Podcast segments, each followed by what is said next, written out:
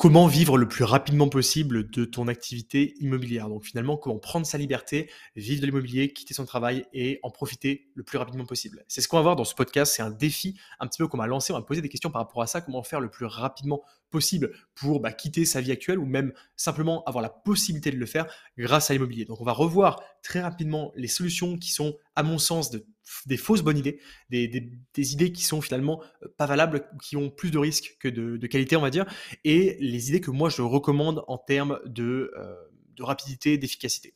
Ce qu'on va voir dans ce podcast, c'est des méthodes qui permettent littéralement en trois mois de vivre de l'immobilier. Alors tu vas te dire, mais attends, trois mois c'est impossible. Eh bien, reste bien jusqu'au bout parce que je vais te montrer des méthodes qui fonctionnent en trois mois et on a des élèves qui l'ont fait.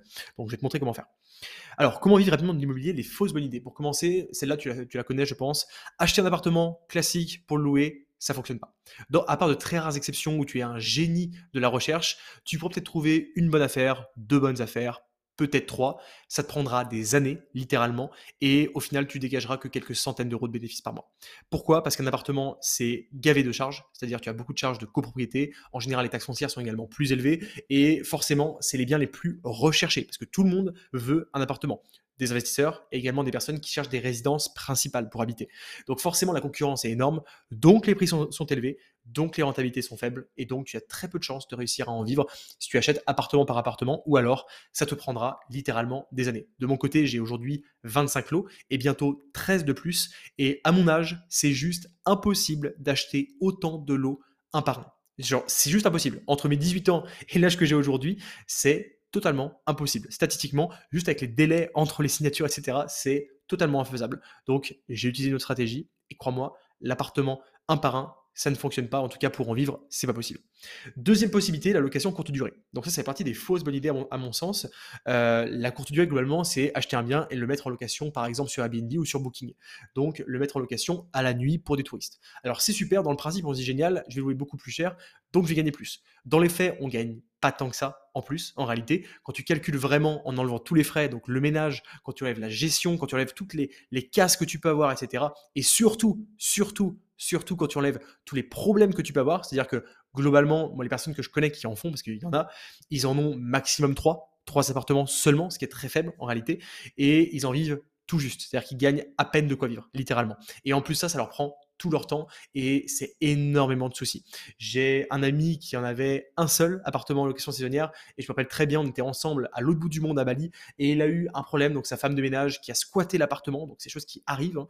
euh, et euh, il a dû euh, à l'autre bout du monde gérer ce problème, c'était absolument infernal pour lui, c'était hyper difficile, je me rappelle qu'il était extrêmement stressé et c'est des problèmes qui sont récurrents, pas forcément ça, mais plein d'autres, locataires qui laissent l'appartement dans un état déplorable, les femmes de ménage qui ne viennent pas, des problèmes de serrure, les clés qui sont perdus, etc., etc., des dégâts, des casses, etc., des problèmes à gérer avec Airbnb, plein de choses qui créent beaucoup de friction et qui finalement font que on gagne pas tant que ça à la fin et surtout on a énormément de problèmes de gestion. Donc au final, c'est à mon sens beaucoup de travail pour pas grand-chose. Donc oui, on peut en vivre, c'est sûr, mais c'est bien pour une personne qui veut se créer un second travail, qui veut passer sa vie à gérer des gens et gérer euh, des femmes de ménage ou même faire le ménage soi-même. Euh, pour moi, c'est pas du tout mon objectif, donc ça ne me convient pas pour en vivre. Donc pour moi, c'est vraiment une fausse bonne idée. Euh, sur, le papier, quand on regarde en théorie, on se dit ah c'est génial, on gagne beaucoup plus. Dans les faits, dans la réalité, et c'est là ce que personne ne vous dira, ça ne fonctionne pas comme ça. Et euh, ceux qui gagnent vraiment de l'argent ont des dizaines d'appartements et ont des vraies régies avec des salariés. Et dans ce cas, c'est un vrai business. C'est très bien, mais c'est un business, c'est pas vraiment de l'investissement. Et, euh, et au final, je trouve que même pour ce que ça rapporte, c'est vraiment pas rentable.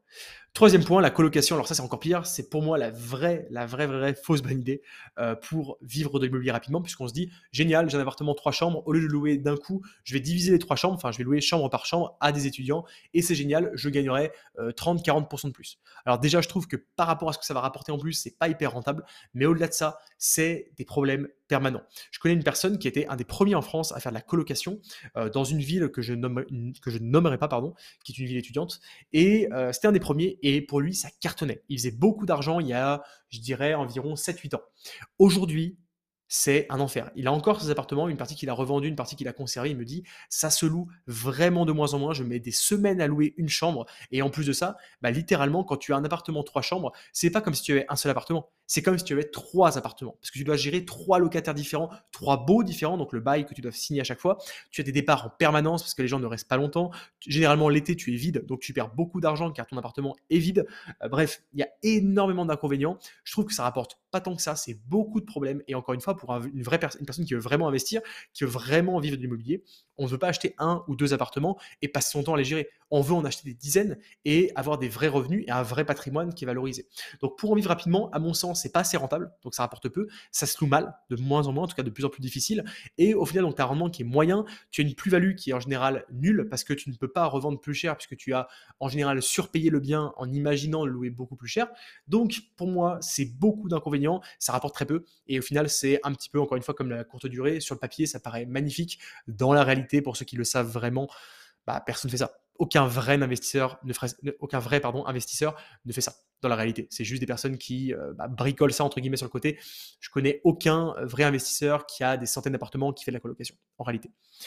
Euh, et du coup maintenant on en passe vraiment, on passe vraiment à la, aux stratégies qui fonctionnent, donc à ce que j'appelle l'autoroute immobilière, donc la, voie rapide finalement qu'il faut prendre si tu veux littéralement aller rapidement, vivre rapidement l'immobilier, gagner rapidement des plus-values ou euh, des loyers. Et du coup je me suis trahi un petit peu parce que j'ai parlé de plus-value. le premier point c'est l'achat-revente. Alors l'achat-revente, tu vas me dire, ok, l'achat-revente, c'est un business. Donc on achète un bien et on le revend quelques mois, quelques jours, quelques semaines plus tard. Et ça, c'est le business qui aujourd'hui en immobilier permet de gagner le plus rapidement de l'argent. Donc tu vas me dire, ouais, mais tu me parles de courte durée de colocation, tu me dis que c'est un business, etc. Mais là, tu me parles d'un business, c'est bizarre parce que du coup, ça se contredit. Bah oui et non. Parce que d'un côté, tu as un business qui va te rapporter quelques centaines d'euros par mois. On parle de courte durée, etc.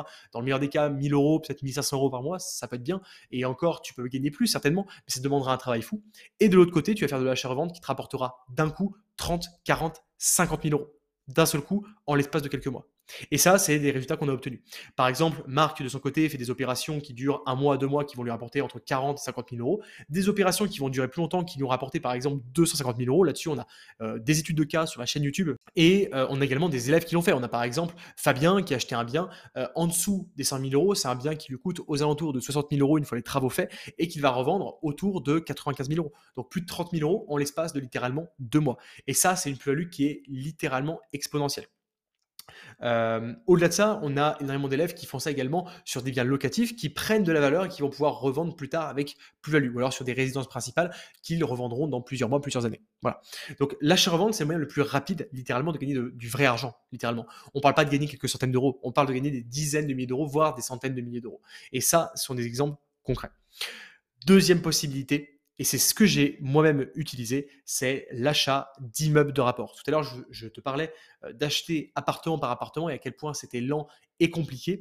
Eh bien, l'achat d'immeubles, ça résout ce problème. Comment j'ai pu acheter autant de lots en si peu de temps? Eh bien, c'est simple, c'est simplement grâce aux immeubles. Au lieu d'acheter appartement par appartement, j'achète un immeuble de 7, 6, 5, peu importe, appartements, 8 appartements comme euh, le dernier que je suis en train d'acquérir actuellement eh bien, d'un seul coup, tu démultiplies ton effet puisque d'un coup, au lieu d'acheter un appartement, tu en achètes 8 d'un coup. C'est le même temps d'opération, c'est le même travail globalement. Il y a plus de rénovation bien sûr, mais globalement, au niveau administratif, au niveau des banques, c'est le même travail que d'acheter un seul appartement, sauf que j'en ai 8 d'un coup. Et du coup, l'immeuble de rapport te coûte moins cher que l'appartement puisque Forcément, tu achètes en gros, donc ça te revient moins cher.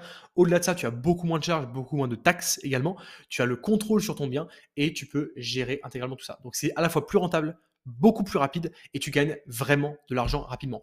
De mon côté, chacun de mes immeubles génère au minimum un SMIC de bénéfices par mois. Quand je dis un SMIC, c'est environ du coup 1200 euros de bénéfices. Donc une fois qu'on a payé le crédit et une fois qu'on a payé les charges. Donc c'est un vrai bénéfice. Puisque en plus de ça, on a également le remboursement du crédit qu'on peut ajouter à ce montant-là. Et également la plus-value, puisque mes biens génèrent en moyenne en plus-value autour de 100 000 euros. J'en ai qui génèrent autour de 150 000 euros de plus-value si je les revendais aujourd'hui. D'autres qui sont autour des 120, d'autres qui sont autour des 100 000 de Donc ça, c'est hyper important également en termes de revente. L'immeuble de rapport, ça permet d'avoir à la fois un rendement rapide, donc d'en vivre rapidement. Donc en l'espace de quelques mois, littéralement, en l'espace de six mois, tu peux générer un salaire de bénéfice avec un immeuble. Et tu peux réitérer l'opération derrière puisque la banque te fera confiance. L'achat-revente permet également d'avoir rapidement une grosse somme sur ton compte que tu pourras réinvestir dans un immeuble de rapport, par exemple. Donc les deux sont parfaitement complémentaires et c'est ce qu'on explique dans la conférence en ligne, euh, juste en dessous du podcast que tu pourras voir, où je te montre précisément comment je génère un salaire de bénéfice à chaque opération immobilière, avec des exemples, euh, mes exemples à moi, les exemples de Et les exemples de nos élèves. J'essaie vraiment aller voir ça parce que la conférence, elle est hyper importante et hyper complète là-dessus, et tu pourras voir notre stratégie pour toi aussi la dupliquer de ton côté. Voilà, donc pour moi, les meilleures opérations, enfin les meilleures choses à faire en immobilier aujourd'hui, c'est à la fois l'achat-revente et les immeubles de rapport. Les autres, à mon sens, ça peut fonctionner. Je dis pas que ça ne fonctionne pas, je dis pas que ça ne fonctionne pas du tout.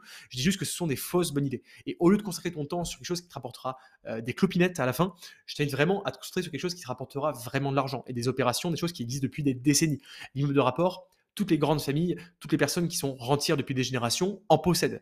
Euh, l'achat-revente, tous ceux qui font vraiment de l'argent immobilier, donc les marchands de biens, l'utilisent. C'est que ça. Euh, je crois-moi, un vrai investisseur, une personne qui a des centaines de lots, une personne qui a, qui a un gros patrimoine de dizaines de millions d'euros, n'a pas de colocation et il n'a pas de location courte durée, clairement. À la limite, il va posséder un hôtel peut-être, mais il va pas acheter un appartement en courte durée. Ça n'a absolument aucun sens. Voilà, je pense qu'on a fait le tour là-dessus sur ce podcast. Donc si tu, si tu veux savoir comment vivre rapidement de l'immobilier en l'espace de 3, 6 mois, 1 an, peu importe, 2 ans, c'est possible aussi, ça dépend du rythme que tu mets, évidemment du travail que tu impliques, eh bien sache que c'est possible et c'est avec ces stratégies, donc l'achat-revente et l'immeuble de rapport, plus de détails sont disponibles dans la conférence directement. Du coup, je t'invite à aller la voir et une fois que c'est fait, on se retrouvera du coup dans un prochain podcast. À très bientôt.